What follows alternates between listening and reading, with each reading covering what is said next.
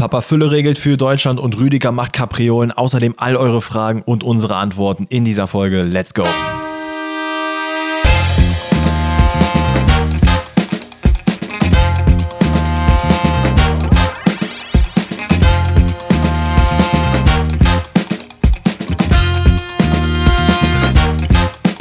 Grüezi alle miteinander, herzlich willkommen zu einer neuen Episode Pfosten rettet. Heute an einem wundervollen und regnerischen Donnerstag. Und warum ich regnerisch so betone, das liegt zu einem daran, dass, Leute, ihr wisst es mittlerweile, wenn ich zu Hause bin und draußen regnet dann ist Cozy Danny draußen. So muss das nämlich Cozy sein. Cozy Danny. Was aber noch hinzukommt, ist, es ist der Tatsache geschuldet, dass einfach ich heute festgestellt habe, dass Wachs auf Auto einfach game-changing ist. Es ist wirklich game-changing. Es fühlt sich an, als hätte mein Auto eine Arcteryx-Jacke an, Gorotex, wie auch immer ihr es nennen wollt. Denn Wasser perlt an meinem Auto ab wie Kugeln an Superman. Es ist absolut wild. Und das muss ich jetzt sagen, wir haben jetzt Oktober, Mitte Oktober oder fast Ende Oktober kann man schon sagen. Ich habe das Auto jetzt ein Jahr und ich habe es jedes Mal gewaschen und eingewachst und nie verstanden, warum eigentlich. Ja, das hat sich heute geändert, denn ich bin durch den Regen gefahren und dachte mir einfach nur so, Alter, der Regen, der kann mir gar nichts. Es ist alles abgeperlt, es war so geil. Aber wir haben natürlich ja nicht Pfosten rettet den Autotalk, sondern äh, den Fußballtalk. und dementsprechend kicke ich den Ball einmal rüber und frage, Alex, was geht ab und was wächst du dir jetzt ein? Oder Junge, was ein, was ein Segway. Ihr kickt den Ball rüber, weil es ein Fußball-Podcast ist. Dafür kriegst du den deutschen Pulitzer-Preis für Podcasts auf jeden Fall verliehen. nee, sehr, sehr nice. Ich muss sagen, ich habe noch nie verstanden, wofür Wachs beim Auto ist. Ich werde es auch nicht verstehen, weil ich auch kein Auto habe. Aber wenn du da irgendwie deinen Joy gefunden hast, dann freut mich das sehr. Aber auch von meiner Seite aus herzlich willkommen zu dieser Folge. Mir geht es äh, sehr, sehr gut.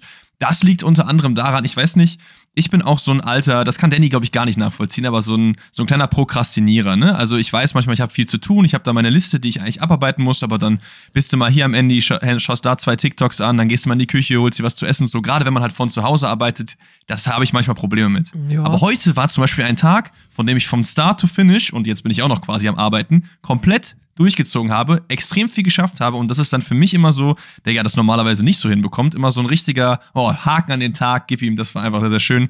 Und deswegen äh, bin ich heute gut am Start. Das ist geil, das, das, das, das äh, habe ich auch oft, dieses Feeling. Ähm, also mhm. du meintest zwar gerade, dass ich das nicht oft kenne, aber ich habe auch solche Momente, wenn ich zu Hause arbeite, wenn ich auch auf der Arbeit bin, wo dann mal äh, das ist ja ein riesengroßes Gebäude, wo ich auch arbeite, dann läufst du da groß rum, dann musst du mal im Postraum, dann quatschst du mit dem, dann hast du, musst du in die Abteilung mal gehen da hast du auch oft das Gefühl, ey, ich komme gerade nicht so richtig in Tritt. Und ich habe das aber für mich festgestellt, dass ich das mit Musik sehr gut machen kann. Ich weiß nicht wieso, aber mit so Elektro-Haus-Musik, wo keine Texte sind, wenn ich die leise laufen lasse über Kopfhörer, ich arbeite wie ein High One. Also wirklich, das geht runter wie Öl dann. Hörst du eigentlich auch Musik, während du arbeitest? Boah, manchmal, aber das Problem ist, es ist teilweise auch sehr ähm, kontraproduktiv, weil wenn du was am Schneiden bist und da auch mhm. selber die Musik halt machst, kannst du nicht dabei Musik hören. Ähm, ich mach's halt oft so, wenn ich irgendwie die Overlays irgendwie für irgendwelche Videos mache, dann schaue ich dabei sogar YouTube-Videos. Das kriege ich auch easy hin. Also da habe ich auch fast gar keinen Verlust. Ich kann mich auf beides eigentlich konzentrieren. Aber so Musik eher nicht so. Aber macht natürlich bei dir viel mehr Sinn als bei mir. Ja, und äh, speaking of Musik, äh, wäre auf jeden Fall, ne, krieg, ich krieg da nichts Gutes hin, schade. Aber wir wollen natürlich in dieser Folge nicht nur QA abfrühstücken, denn wir haben wirklich Themen en masse. Also wir könnten heute, glaube ich, einen 5-Stunden-Podcast machen. Wir haben die deutsche Nationalmannschaft, wir haben den Wettskandal äh, in Italien, wir haben Themen bis zum geht nicht mehr. Aber wir machen das peu à peu. Ne? QA kommt natürlich nach dem Deutschlandspiel, äh, das am Dienstag um 2 Uhr morgens lief in Philadelphia. Philadelphia gegen Mexiko. Ja, wir können es äh, ganz transparent sagen, das haben wir beide nicht geguckt. Äh, ich durfte am nächsten Tag arbeiten, Alex natürlich auch. Und um ehrlich zu sein, das war es mir auch nicht wert, bis 2 Uhr morgens wach zu bleiben, ja. um DFB-Freundschaftsspiel zu gucken. Nee, also ich sag mal, es gibt eine Handvoll Partien, für die ich um 2 Uhr noch den Fernseher anschmeiße, weil das Ding ist, es ist ja auch um 2 Uhr nicht vorbei. Wenn man um 2 Uhr dann sagen könnte, tipptopp, ich gehe jetzt ins Bett, ist es fein, aber das geht ja dann bis 4 oder so. Und das ist dann vielleicht für ein Champions League-Finale der Fall, aber das wird ja sowieso eh niemals zu diesen Zeiten stattfinden. Deswegen geht das auch genauso. Ähm, aber ja, wir reden natürlich trotzdem über das Spiel, haben uns äh, Sachen en masse durchgelesen und natürlich auch die Highlights angeschaut. Wie hast du das Spiel so gesehen? Fandst du, weil, weil es kam ja nach dem ersten Spiel schon so eine Euphorie auf. Ich weiß, du hast dieses Wort und deswegen werde ich das jetzt hier so oft wie möglich in dieser Podcast-Folge einfließen. Okay. Einfach nur, damit ich immer dein Gesicht sehen kann, wenn Euphorie über meine Lippen rutscht. Aber ist ja schon so. Nach dem ersten Spiel hat man gesagt, boah, Nagelsmann, Wagner, boah, wir werden Europameister, so nach dem Motto. Ist das für dich jetzt so ein kleiner Dämpfer oder sagst du, äh, passiert? Was heißt kleinen Dämpfer? Ich würde schon sagen, dass es ähm, nochmal ein bisschen gezeigt hat, woran die deutsche Nationalmannschaft arbeiten muss, insbesondere im Hinblick auf Defensive, weil ich glaube, das ist so der Kernfaktor, der in den letzten Monaten und Jahren, ja, sagen wir mal, der Schwachpunkt war und auch in diesem Spiel nochmal ein bisschen deutlicher wurde. Man hat jetzt gegen die USA und Mexiko gegen zwei Mannschaften gespielt, die sehr schnelle Spieler haben. Ich glaube, das hat man auch sehr bewusst gewählt, denn wenn man gegen die vermeintlich größeren Nationen wie Mexiko, äh, Mexiko sich Frankreich und Spanien spielt, wo es dann nochmal ein paar andere Leute gibt, die ein paar kmh schneller drauf sind, dann äh, wird es vielleicht ein bisschen schwieriger und ich glaube, da hat man heute, oder nee, beziehungsweise nicht heute, aber am Dienstag so ein bisschen seine Grenzen aufgezeigt bekommen. Ich finde aber grundsätzlich, um schon vorab so einen kleinen ja, Rundumschlag um diese ganze USA-Reise zu machen, es ist eine Entwicklung zu sehen. Und ich glaube, das ist das Positivste für mich an dieser ganzen Sache. Ähm, das heißt jetzt nicht, dass ich mit wehenden Fahnen auf die Straße gehe, aber ich finde es zumindest schön zu sehen, okay, es hat sich was getan und dass es offensichtlich Faktoren gibt, die jetzt schon gemacht wurden. Ähm, in meinen Augen ist es zumal Würz und Musiala äh, Sané genauso, der auch in diesem Spiel, genauso wie im Spiel gegen mhm. die USA, sehr, sehr stark eingebunden wurde, sehr viel Freiheiten hatte und auch sehr viel kreiert hat, was sehr schön zu sehen war.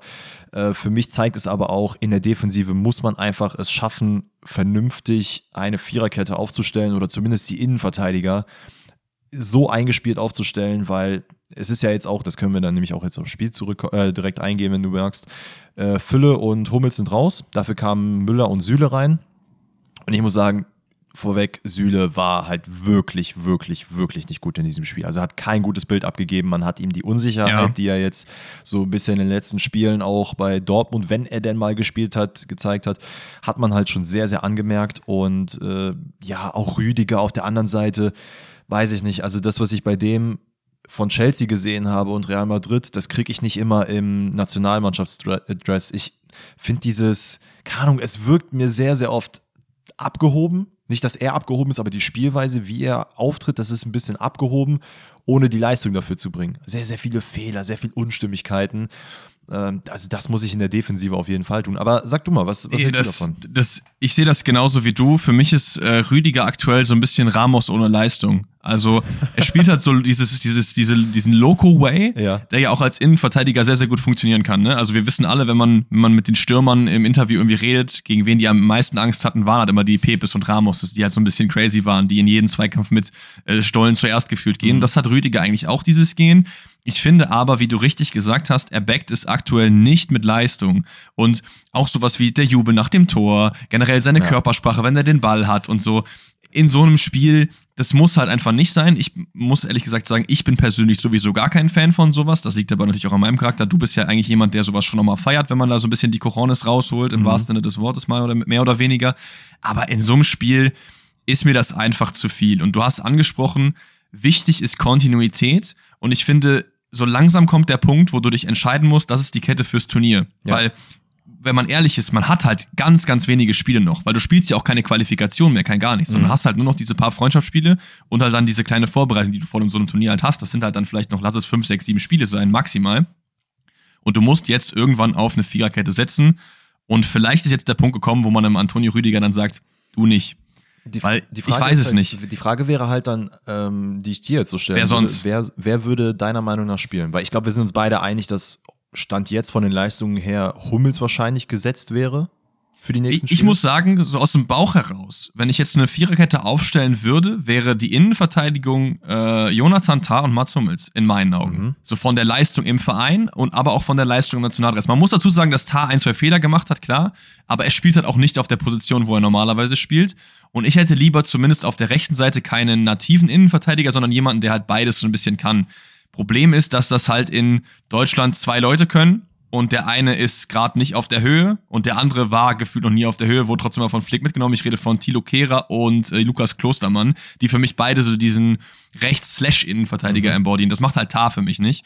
Und wenn Nagelsmann halt mit dieser Taktik, die er halt spielt, mit diesem Abkappenden spielen will, dann brauchst du so jemanden. Dann musst du halt irgendwie Kehrer zurückholen oder so. Weil der kann halt zumindest die Position gut. Ich meine, ich, ich kann jetzt schon hören, wie teilweise Stimmen jetzt hier bei den Zuhörerinnen und Zuhörern laut werden. Was ist denn mit Kimmich? Rechtsverteidiger Kimmich, das war doch eigentlich eine geile Zeit bei den Bayern. Und ich glaube, es passt nicht zu dem Spielstil, wie Nagelsmann spielen lässt. Ähm, wir haben auch in diesem Absolut, Spiel gesehen, wieder dieser Offensivdrang von Gosens auf der linken Seite, auf der rechten Seite eher dieser ein bisschen defensivere äh, Verteidiger. Und ich glaube, du würdest einen Kimmich, wenn du ihn da hinsetzt, du würdest einfach sehr viel Potenzial verloren lassen oder verlieren lassen. Das einzige, das einzige, was du machen könntest, ist, wenn du einen Innenverteidiger auf die linke Seite stellst und dann Kimmich Rechtsverteidiger machst und er dann halt das Asymmetrische auf der anderen Seite macht. Aber du kannst halt nicht links Gosens haben, der die ganze Zeit nach vorne will und rechts Kimmich, weil das klappt halt mit der Nagelsmann-Taktik. Ich weiß halt nicht, ob das, so, ob das so der Way to go ist, wenn du halt nee, nee. mit Sané auf der rechten Seite eigentlich das spielen lassen willst, weil Eben. ich glaube, dann wäre halt zu sehr der Drang auf der rechten Seite, das würde halt nicht so gut harmonieren, wofür das Spiel Deswegen eigentlich ist mit Kimmich so. auf die Rechtsverteidigerseite ist ein absolut schlechter Call meiner Meinung nach. Ich habe es jetzt auf Social Media von sehr, sehr vielen Leuten gesehen. Ich, das sehe ich wirklich gar nicht, dass er da wieder spielt. Wirklich gar nicht. Ähm, was halten wir denn von Süle auf der Rechtsverteidigerposition. Ich meine, das hat er bei Dortmund schon ab und zu gemacht, hat es eigentlich auch nicht verkehrt gemacht. Ähm, ja. Wäre eventuell eine Möglichkeit, weil ich glaube, und das ist auch noch so ein bisschen diese, diese Idee dahinter, wenn man eben zu offensiv steht und man in einen Konter gerät, dann hast du halt effektiv drei Innenverteidiger. In dem Fall waren es dann Rüdiger, Süle und äh, Jonathan Tah, die dann quasi eine Dreierkette bilden können das ist, glaube ich, so ein bisschen der, die Idee dahinter, weswegen du dann die rechte Seite ja so ein bisschen aufopfern musst. Und ich würde persönlich sagen, da würde ich dann eher einen Süle hinstellen, ähm, weil aktuell, boah, ich sehe gerade ja. keinen anderen, den ich da hinsetzen würde. Nee, nee, nee, absolut. Ich habe ja eben äh, die beiden Boys angesprochen. Ich habe Süle ehrlich gesagt ein bisschen vergessen, aber er kann das ja auch. Also er hat es, wie gesagt, bei Dortmund auch schon gespielt. Vor allen Dingen ist er auch ein Spieler, der trotz seiner Masse, die er ja nun mal mitbringt, die du auch als Innenverteidiger natürlich brauchst, mhm. ein ich würde schon sagen, eher filigraner Spieler. So als, das ist jetzt keiner, der dazwischen, wie, ich weiß nicht, wie, ich das besser beschreiben soll. Also er ist am Ball halt nicht so schlecht. Also er kann mhm. auch ganz gut dribbeln, er führt den Ball gut und so jemanden brauchst du halt, der so ein bisschen auch progressiv nach vorne was machen kann, weil du bist halt dann kein wahnsinniger Innenverteidiger. Tar ist ja auch ein bisschen nach vorne gegangen. So, deswegen Süde ist ein guter Chor. Das heißt, wer ist unser Linksverteidiger dann, wenn wir jetzt so aufstellen? Gosens bleibt der? Ich, ich, muss sagen, Raum sehe ich auch gar nicht. Oh, was mir gerade einfällt, und das macht es dann aber auch wieder schwierig. Man hat natürlich noch einen Benny Henrichs, der auf der Rechtsverteidigerposition spielen könnte, der aber auch. Der hat auch wie Kimmich ist. Äh, genau. Er ist halt eigentlich jemand, der diesen Offensivdrang auch braucht. Es ist schwierig. Ich meine, ich bin froh, dass wir diese Entscheidung nicht treffen müssen. Aber auf der linken Seite würde ich grundsätzlich mit Gosens gehen. Hat das jetzt ganz gut gemacht. Ähm, hm. Da würde ich jetzt, glaube ich, nicht äh, groß was dran herum ändern. Aber lass uns doch vielleicht mal äh, ins Spiel so ein bisschen reingehen. Ähm, yes. Wir haben die ersten Minuten, die meiner Meinung nach so ein bisschen nicht direkt Überlegenheit der Mexikaner zeigt, aber die Mexikaner bringen halt schon ein paar Probleme in die, äh, ins deutsche Spiel rein. Es gab sehr viele Fehler im Aufbau. Und äh, nichtsdestotrotz kommt Deutschland aber in Führung durch eine einstudierte Eckenvariante. Äh, Leroy Sané schießt den Ball auf den kurzen Pfosten, äh, Gosens kommt reingelaufen, köpft den Ball nach hinten und da ist es der eben angesprochene Rüdiger, der dann frei zum Kopfball kommt und den Ball einnetzt, dann seinen komischen Tanz macht und dann führt Deutschland. Was, was, äh, hast du eine, hast du Hintergrundwissen? Was ist das? Ich habe keine Ahnung. Also ist das irgendwas aus Fortnite oder war das einfach nee, nur, ich glaub, das, das ist einfach lustig seine, gewesen? Seine goofy Art, die er auch ähm, gebracht hat, als man gegen Japan gespielt hat, als er, glaube ich, gegen Asano im Laufduell diesen komischen, diese Riesenschritte ich mein, gemacht hat. Ich, ich meine, wie gesagt, ich mag sowas nicht, ne? Aber generell ist das ja schon was, was viele Leute feiern. Also ist nicht umsonst, dass halt Latan und diese ganzen Leute halt auch ein enormes Following haben. So, deswegen ist es gar nicht so schlecht, dass man so jemanden auch in dem Team hat. Ich will das jetzt gar nicht komplett unter den äh, Bus schmeißen. Ich finde nur dann die, den Zeitpunkt und den Ort irgendwie nicht so passend. Das ist wie wenn ich einen Panenka mache, wenn ich gerade gegen äh, Drochters ein Assel im DFB-Pokal 5-0 führe. Mhm. Das muss halt nicht sein. Ja, ey, I mean, wenn es Rüdigers Art ist zu jubeln, dann soll er ja. das von mir aus machen, wie dem auch sei. Deutschland führt 1-0, äh, nichtsdestotrotz kommt, kommen die Mexikaner und äh, gleichen aus. Und es ist ein langer Ball, nachdem Müller den Ball vermeintlich ins Tor geschossen hat, was allerdings ein Abseits war ähm, was auch danach in den Bildern gezeigt wurde, dass es ein klares Abseits ist. Es gibt ja hier keinen VAR, der yes. da eingreifen konnte. Äh, es gab sehr viel Gemeckere und das war doch kein Abseits, niemals, bla bla bla. Tja, Mexikaner haben einfach ein bisschen schneller geschaltet, während die Deutschen ihre Rückwärtsbewegung ein bisschen vernachlässigt haben. Dann ist es dieser lange Ball, auf, der so auf Höhe Rüdiger kommt, der gegen zwei Leute verteidigen muss, dann nicht wirklich gut aussieht, was natürlich auch schwierig ist, aber grundsätzlich einfach nicht so richtig in der Rückwärtsbewegung positioniert ist, dass er den Ball irgendwie abfangen kann.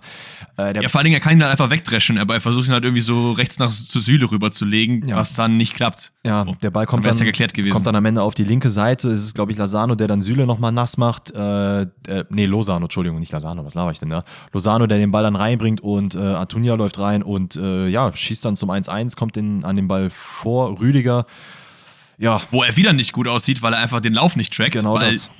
Eigentlich sieht er, dass er an ihm vorbeilaufen will. Wenn er einfach den Schritt mitmacht, hat er ihn. So. Genau das ist der Punkt. Und Ja, da merkst schwierig. du halt gerade so ein bisschen die ja, Unwachsamkeiten, auch wenn man in einem Freundschaftsspiel ist, sollte man solche Sachen schon auf dem Schirm haben und wach sein, damit genau sowas eben nicht passiert. Nee, absolut. Und äh, Mexiko macht dann, finde ich, nach der Pause, weil ich glaube, bis zur Pause passiert dann nicht mehr wirklich viel, äh, direkt dort weiter, wo sie aufgehört haben. 47. Minute ist es äh, wieder über Antunia. Diesmal über Außen. Ich glaube, Gosens lässt sich da irgendwie durch einen Zweikampf sehr weit nach innen ziehen, wo er eigentlich nicht unbedingt hingehen muss, meiner Meinung nach, aber gibt halt dann Antuna durch diese, äh, dieses Rausziehen halt den Platz, den er braucht, um diese tolle Flanke zu schlagen.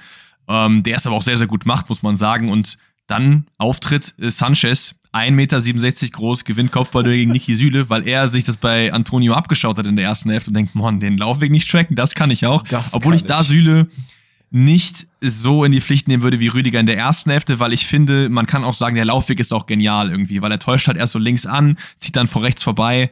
Hat er gut gemacht, aber also so ein Süle musste einfach den Körper rein und gib ihm. Genau das ist der Punkt. Ich glaube, es ist natürlich schwierig, einen kleinen Wendigen gegen einen großen, stämmigen Süle. Das ist dieses, dieser Zweikampf ist einfach sehr, sehr schwierig. Und wenn der dann drei, vier Bewegungen macht, dann ist es vermeintlich leichter für einen kleinen, wendigen Spieler an Ja. einem Süle vorbeizukommen. Ey, im besten Fall müsste er aber eigentlich dastehen und äh, Sanchez einfach abprallen lassen. Aufgrund seiner Masse. Das da, er darf einfach da nicht zum Ball kommen. Also ob es dann körperlich abschirmen ist oder, oder, oder. Wenn er den mit dem Fuß reinmacht, hätte, glaube ich, gar nicht, hätten gar nicht so viele Leute geredet, aber dass er den damit eben mit dem Kopf reingemacht hat, das ist halt wirklich sehr, sehr unlucky gegen Süle. Ja, aber irgendwie auch geil. Ähm, Deutschland kommt aber relativ schnell, relativ gut zurück. Vier Minuten später, es geht halt einfach sehr, sehr viel über Leroy Sané, brauchen wir nicht drüber reden. Aktuell mit der beste Flügelspieler, den der Fußball auf der Welt so anzubieten hat. Äh, Riesenform, in der er gerade ist. Wird viel über Außen gesucht, flankt dann äh, schön scharf rein. Dort wartet dann Wirtz. Dann Ochoa. Digga, sieht einfach aus wie 20, der Mann, ne? Also ich finde das so wild. Dass der einfach Das ist immer so noch im geil. Tor steht, ist so krank, ne? Ja, Mann, ja, Mann, ja, Mann. Äh, pariert den Schuss von, es ist, glaube ich, ein Schuss, ich weiß gar nicht, ob es ein Schuss war oder irgendwie Kopfball, ich kann mich nicht mehr ganz genau dran erinnern, von Würz noch ganz gut, aber äh, Füllkrug mittlerweile in der Partie, ebenso wie Goretzka, äh, macht das dann ganz gut und ist einfach da so ein bisschen hungriger und äh, schießt den dann ins Tor per Nachschuss. Und ja, das war's eigentlich so mit Highlight-Szenen. Es gibt dann noch den Nicht-Elfmeter für Raum, wo er vermeintlich irgendwie gefoult wird, wo dann ein eventueller VR hätte eingreifen können, wo ich aber auch sage, weiß ich jetzt nicht. Also ich fand, in meinen Augen gab es da jetzt nicht so eine klare Fehlentscheidung, die der VR hätte korrigieren müssen. Auch der Elfmeter, den Rüdiger vermeintlich verursacht in der ersten Hälfte, war für mich einfach keiner. Und so geht dann dieses Spiel 2 zu 2 aus gegen Mexiko. Ja, und ich finde, was auch nochmal im Spiel so ein bisschen klar geworden ist, ist die Wichtigkeit von Füllkrug. Ich finde irgendwie, Mhm. ich kann es nicht erklären, aber der Mann, wenn er auf dem Platz ist, wirkt einfach das Spiel ein wenig ruhiger. Also als wäre dann der Papa reingekommen, auf den man sich verlassen kann. Irgendwie, der macht das schon. Ich meine, ich glaube jetzt neun Tore in elf Spielen oder elf Tore in neun Spielen. Ich weiß gar nicht, wie die. äh, neun Tore in elf Spielen So. und müsste damit auch, soweit ich weiß, sehr, sehr weit oben in der äh, Rangliste in den ersten zehn Spielen sein. Also ich meine, nur Gnabry hätte mehr getroffen als er jemals und das ist schon nicht so schlecht, ne? Ja, und ich glaube, also wie gesagt, ich habe, äh, ich glaube, das Gefühl vermittelt er nicht nur bei mir, sondern eben auch bei äh, den Fans und auch eben bei der Mannschaft. Ähm, ich finde es ein bisschen schade, dass Chris Führig, ich weiß gar nicht, ich glaube, wurde auch wieder sehr spät eingesetzt oder sogar gar nicht. Also Kevin Behrens kam sehr, sehr spät rein. Äh, Andrich hat gar nicht gespielt, der hatte einfach ein Free-Ticket in die USA. Ähm, good for him, aber. Bei sowas denke ich mir auch dann nominieren nicht. Wirklich. Also, sorry, wenn du nicht vorhast, die zumindest zehn Minuten einzusetzen, so wie das bei Fürich und Behrens der Fall war, dann nominier sie einfach nicht, weil das kann man sich einfach schenken. Ja, Fertig. Also, das ist, es ist sehr, sehr schade. Ich frage mich dann, wie es jetzt in den nächsten Spielen aussehen wird. Also, ich glaube nicht, dass jetzt Nagelsmann nochmal groß rumprobieren wird und nochmal neue Leute äh, nominieren wird für irgendwelche Freundschaftsspiele. Kann ich mir fast gar nicht vorstellen, wenn dann Leute, die halt jetzt gerade, weiß nicht, verletzt oder krank waren.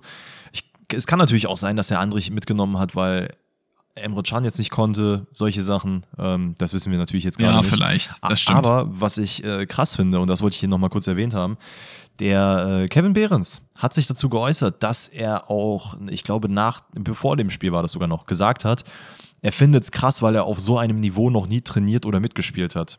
Und da muss ich sagen, ich fand das sehr, sehr sympathisch, weil wo hast du heutzutage noch Leute, die zugeben, dass etwas sehr schwierig ist? Das heißt immer so, ja, nee, ey, das ist voll easy und damit kann ich mitteilen, das ist alles super toll. Aber sich da auch einzugestehen, ey, das ist schon immens krass, was hier abgeht und ich wachse an der Sache und für mich ist es auch quasi okay, dass ich jetzt nicht von Anfang an spiele, sondern dass ich das jetzt mal schnuppern konnte und meine ersten paar Minuten bekomme, wie quasi ein Jugendspieler, finde ich sehr, sehr geil und sympathisch. Ja, äh, siehst du das als Disrespect gegen Union oder nicht? Nein, absolut nicht. Nee, war ich auch nicht, aber hätte ja sein können, dass du da vielleicht auch so einen kleinen Seitenhieb siehst. Ich auch nicht. Ich finde, da muss man auch nicht immer so viel reininterpretieren. Sehe ich genauso wie du, dass man da irgendwie so sympathisch ins Interview geht und sagt, ey, es ist für mich schon voll krass hier zu sein und die sind alle richtig gut und so. Mhm. Ist doch geil. Also man muss, darf sich auch nicht, ähm, muss sich auch mal vor Augen führen, wo Kevin Behrens Weg einfach herkommt. Ne? Also der Mann hat vor fünf, sechs, sieben Jahren noch bei Wilhelmshaven gekickt, dann in der dritten Mannschaft von Bremen und es hat sich dann, nee, das ist kein Witz, der ja, hat wirklich bei Wilhelmshaven gekickt hat sich dann halt nach und nach hochgearbeitet über, ich glaube, Aachen und dann Sandhausen, dann zu äh, Union und jetzt in die Nationalmannschaft. Also solche Stories, dafür äh, liebe ich einfach den Fußball. Und ja, Kevin Behrens äh, Debüt auf jeden Fall mehr als verdient. Ja, also einiges an Arbeit noch vor Julian Nagelsmann bis zur Europameisterschaft. Wir haben sehr, sehr viele Fragen auch bekommen äh, zur Europameisterschaft, die wir aber alle nicht mit reingenommen haben, was einfach daran liegt, dass es in unserer Augen noch ein bisschen weit hin ist. Es wird genug Content zur Europameisterschaft geben. Wir werden einen eigenen Kader bauen. Wir werden äh, über die Nominierung von Nagelsmann reden und so weiter und so fort, wenn das denn alles kommt. Wir werden auch eine Prediction machen und so weiter und so fort. Finde ich, ich weiß nicht, ob du das anders siehst, aber jetzt einfach noch ein bisschen früh, weil noch nichts klar ist. Man weiß noch nicht, wer dabei ist. Man weiß noch nicht, wer überhaupt mitgenommen wird. Ähm, und deswegen machen wir das alles zu seiner Zeit, würde ich sagen, oder? Yes, sir. Ähm, nichtsdestotrotz haben wir uns hier für eine Frage entschieden, die wir hier mit reingenommen haben. Die kommt nämlich vom lieben Dorian. Er hatte uns gefragt, ich bin mir ziemlich sicher, dass es ein Junge ist, ähm, traut ihr Führig zu, sich äh, in den EM-Kader zu spielen? Und da würde ich gerne deine Meinung als erstes hören. Jein. Das Problem ist, dass Chris Führig das Talent hat, das zu schaffen, mhm. aber die Last hat, dass das eine Position ist, die einfach komplett überbesetzt ist. Mhm. Also die, die beste Position im Nationalteam ist halt einfach die Offensive hinterm Stürmer. Also brauchen wir nicht drüber reden. Da haben wir so viele Leute, die dort spielen können, gerade auf der 10, aber auch gerade auf diesen hängenden äh, Außenpositionen. Nabri, Sané sind die Außenleute, du hast einen Musiala, du hast einen Wirtz davor, du hast einen Gündogan, der theoretisch auch weiter vorne spielen kann. Ich brauche jetzt die Leute nicht alle aufzählen, die kennt die sowieso. Ich traue ihm das trotzdem zu. Das steht und fällt aber halt natürlich so ein bisschen mit, geht Gerassi, was geht mit Stuttgart und so, weil Chris Führig ist schon ein Alleinkönner, aber ich finde, einer, der auf jeden Fall auch das Team um sich rum halt braucht. Und der wäre halt ohne Stuttgart halt nicht dort, wo er gerade ist. Ohne Girassi eben auch nicht. Und deswegen kommt es so ein bisschen drauf an, wie Stuttgart diese Form mitnehmen kann. Ich bin mir aber auch ehrlich gesagt gar nicht sicher, wann die Nominierung stattfindet. Weißt du da was? Also wie viele Wochen im Voraus wird nominiert? Jetzt gerade aus dem Stegreif kann ich jetzt auch nicht sagen. Es wird auf jeden Fall nicht nächste Woche stattfinden. Aber ja. ähm, vielleicht, um meine Meinung mal dazu zu geben, ich finde, es wäre grundsätzlich gut, wenn man ihn mitnehmen würde, wenn er bei den Leistungen bleibt, die er jetzt gerade hat, weil wir hatten es schon mal angesprochen. Chris Führig, das, was er letzte Saison nicht so gut gemacht hat, war, dass er im entscheidenden Moment nicht die richtige Entscheidung getroffen hat. Das macht er diese Saison deutlich, deutlich besser und ist genau dieses, dieser Typ Kreativspieler, von dem wir reden, von dem eigentlich alle reden. Und ich finde gerade mit Hinblick darauf, dass wir einen Julian Brandt, boah, jetzt habe ich schon wir gesagt, Alter, wo die Euphorie steigt auf jeden Fall scheinbar. Eieiei. Nee, nee, nee, jetzt müssen wir auch für dich so einen Counter einführen, weil bei mir ist es klar, dass ich das oft aus Versehen sage, aber das ist jetzt das erste Mal für dieses Jahr, mein Freund. Das fühlt sich auch sehr, sehr komisch an, muss ich gerade sagen. naja, ja, ja, ja. Ähm, ich finde, Chris Führig ist jemand, der auf jeden Fall mitgenommen werden sollte und ich traue ihm das auch zu, dass er sich in den EM-Kader spielen wird. Er wird jetzt keiner sein, der jedes Spiel 90 Minuten macht er wird jemand sein, der, glaube ich, dann am Ende nochmal eben diesen letzten Push geben kann, wofür er auch, glaube ich, sehr wichtig ist und womit er auch sehr, bin ich mir ziemlich sicher, auch selber zufrieden sein wird.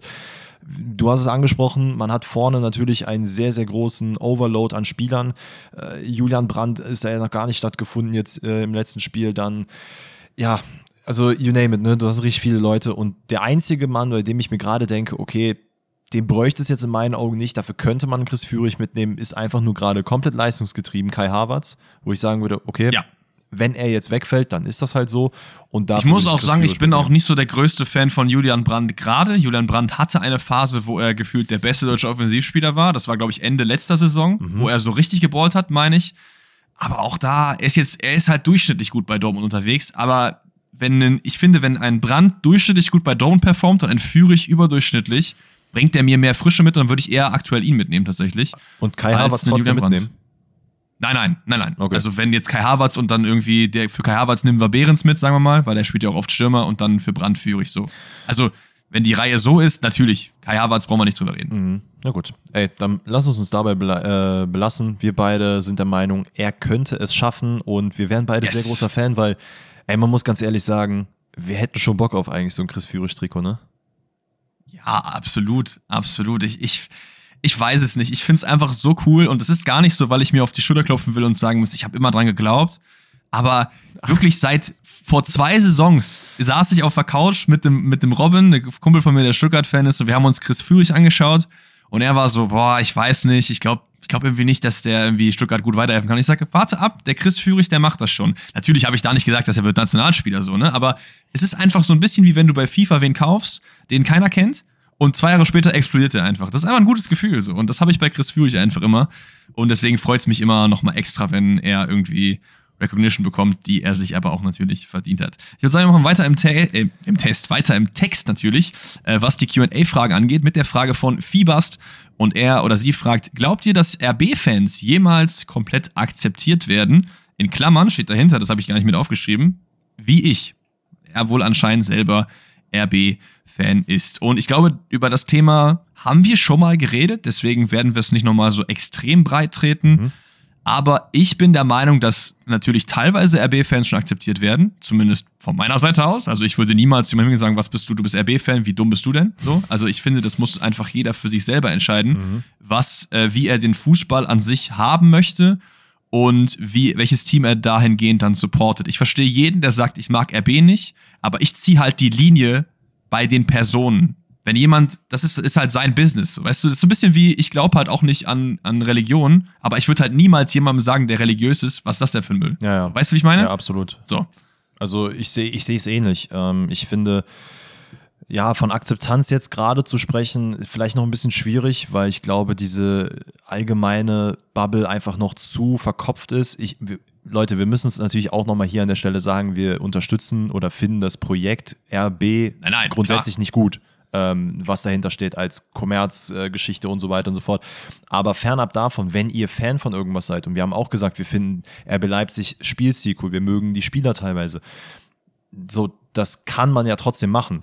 Ähm, ich glaube, es ist noch ein langer Weg, weil ja aktuell auch Hoffenheim-Fans, ich will, ja, es gibt schon Leute, wo man sagt, ja, okay, mein Gott, der ist Hoffenheim-Fan, aber ich glaube, das hat auch einen langen Weg gebraucht und ich glaube, das wird es auch bei RB Leipzig brauchen. Und gerade wenn die Entwicklung vom Verein eine so krasse nimmt, wie sie jetzt in den letzten Jahren gemacht hat, dass man halt Champions League Halbfinale steht, dass man halt DFB-Pokal äh, zweimal hintereinander gewinnt, das sind solche Sachen. Früher oder später wird dieser, äh, dieser Block an Fans oder generell an diesem Fantum wird halt wachsen. Und dementsprechend, mhm. äh, wenn wir in 20 Jahren da drauf gucken, dann wird wahrscheinlich auch, werden diejenigen, die diese ganze Kommerzgeschichte gehatet haben und verfluchen, das wird gar kein Thema mehr zu dem Zeitpunkt sein. Das ist ähnlich, äh, um mal hier so eine, ja, so einen kleinen Hieb auf meine Arbeit zu nehmen, äh, oder generell auch mein Hobby vielleicht. Ich bin ja sehr, sehr krass äh, in Sneaker gewesen eine Zeit lang und es gab immer so diese, in Anführungszeichen, Oldschool-Sneakerheads, die erzählen wollten, du darfst dir das nicht holen, du kannst dir das nicht holen, das ist nicht so cool wie das, was damals 1985 äh, rausgekommen ist. Wo ich mir dann an einem Punkt dachte, so, ja, ey Leute, was soll ich denn machen? Ich bin doch 1985 nicht geboren. Also ich kann mir den ja Schuhe nicht ja, holen. So, ich muss ja mit dem gerade klarkommen, was jetzt ist. Und du, hast, du sagst es ja immer ganz oft, wenn du jetzt gerade dich in den Fußball verliebst, aus welchen Gründen auch immer, so dann stellt sich dir als, keine Ahnung, sieben, acht, neunjähriger gar nicht die Frage, so, ey, was ist denn mit dem Verein, sondern du siehst den Fußball und du verliebst dich da drin und fertig. Das, das hat ja auch nicht so unbedingt was mit dem Alter zu tun. Das kann ja auch sein, wenn du noch nie vorher Fußball natürlich, geschaut natürlich. hast und irgendwie dein Arbeitskollege nimmt dich mit 50 mit zum RB-Spiel und du merkst einfach, boah, ey, voll cool, das ist ein cooles Stadion und so, die, die haben nice Spieler, die spielen gut und dir ist vielleicht nicht so wichtig, wie, wie laut das Stadion ist oder was da für eine Atmosphäre ist, sondern du findest einfach dieses Erlebnis da halt einfach cool dann ist es auch total in Ordnung, das halt dann zu fühlen. So generell, das muss einfach jeder für sich selber bewerten. Und wie gesagt, ich kann es nochmal wiederholen, ich finde das Projekt nicht gut. Ich werde auch, glaube ich, niemals in meinem Leben das ändern, weil ich das einfach, wie das entstanden ist und wie sich das entwickelt, nicht geil finde. Und aber ich, wie gesagt, ich ziehe die Linie bei Personen, da muss jeder selber wissen, was er tut. Ja, fertig. Absolut. Ey, bevor wir jetzt die nächste Frage machen, habe ich eine Frage an dich. Die wurde nämlich auch ein paar Mal gestellt. Dementsprechend hole ich hier mal alle ab, die diese Frage gestellt haben. Ähm, was ist eigentlich mit deinem Rückwärtssalto, den du mir vor ein paar Wochen versprochen hast? Äh, das war kein Rückwärts, das war ein Vorwärtssalto nee, und den mache ich auf jeden Fall auch noch. Nee, es war ein Vorwärtssalto. Nee. Ich habe gesagt, ich kann einen Salto einfach aus dem Stand machen. Kein Rückwärtssalto, Vorwärtssalto. Das 100 Prozent. Da, Aber das froh wird sein, auf jeden Fall noch. Handy nicht vor mir habe, sonst würde ich das nämlich prüfen. Guck, guck, guck gerne nochmal nach. Das wird auf jeden Fall auch noch gemacht. Wie gesagt, ich habe auf jeden Fall auch noch ähm, das Tattoo ja offen und ich habe auch Neuigkeiten, denn ich habe sogar einen Termin schon gemacht dafür. Ähm, das heißt, das wird auf jeden Fall eingelöst. Der ist aber erst im Dezember. Das heißt, da werde ich euch dann Ende Dezember mit meinem VR-Tattoo natürlich auf. Äh, äh, also es wird natürlich klein. Ne? Ich werde jetzt nicht groß auf die Brust machen. Ist, okay. ne? ist einfach, ich glaube, das, ich glaube, das reicht dann. Das kommt Ende Dezember und ähm, den Vorwärtssalto müssen wir mal schauen, wie das logistisch irgendwie möglich ist, weil ich muss ehrlich gesagt sagen, ich habe darüber nachgedacht, das in vor ein paar Wochen zu machen. Aber dann habe ich mir gedacht, ob ich jetzt in den Park gehen will, wo 800.000 Leute sind, das da machen will, weiß ich nicht. Das heißt, vielleicht nächstes Jahr will ich sowieso umziehen. Vielleicht kriege ich dann eine Wohnung mit Garten oder so. Aber es ist auf jeden Fall nicht vergessen und früher oder später wird das gemacht. Man, man muss natürlich hier sagen, du musst den Call machen, wann du anfängst dafür zu trainieren, denn äh, es war die Aussage. Ja, natürlich. Ja, wir haben doch gesagt eine Woche, oder? Nee, zwei Wochen hast du tatsächlich gehabt. Ah, zwei Wochen. Aber gut, jetzt wissen wir es. Ja. ja. Also das, nee, das äh, habe ich nicht vergessen. Keine Sorge, ich schlafe jeden, jeden Tag ein und denke mir, oh Mann, ich darf die Leute nicht enttäuschen. Okay. Nee, aber äh, ich, ich habe es nicht vergessen. Früher oder später kommt das auf jeden Fall noch. Ähm, nicht, dass ihr jetzt denkt, ich habe die Frage nicht reingenommen, um das irgendwie zu avoiden. Also so bin ich nicht.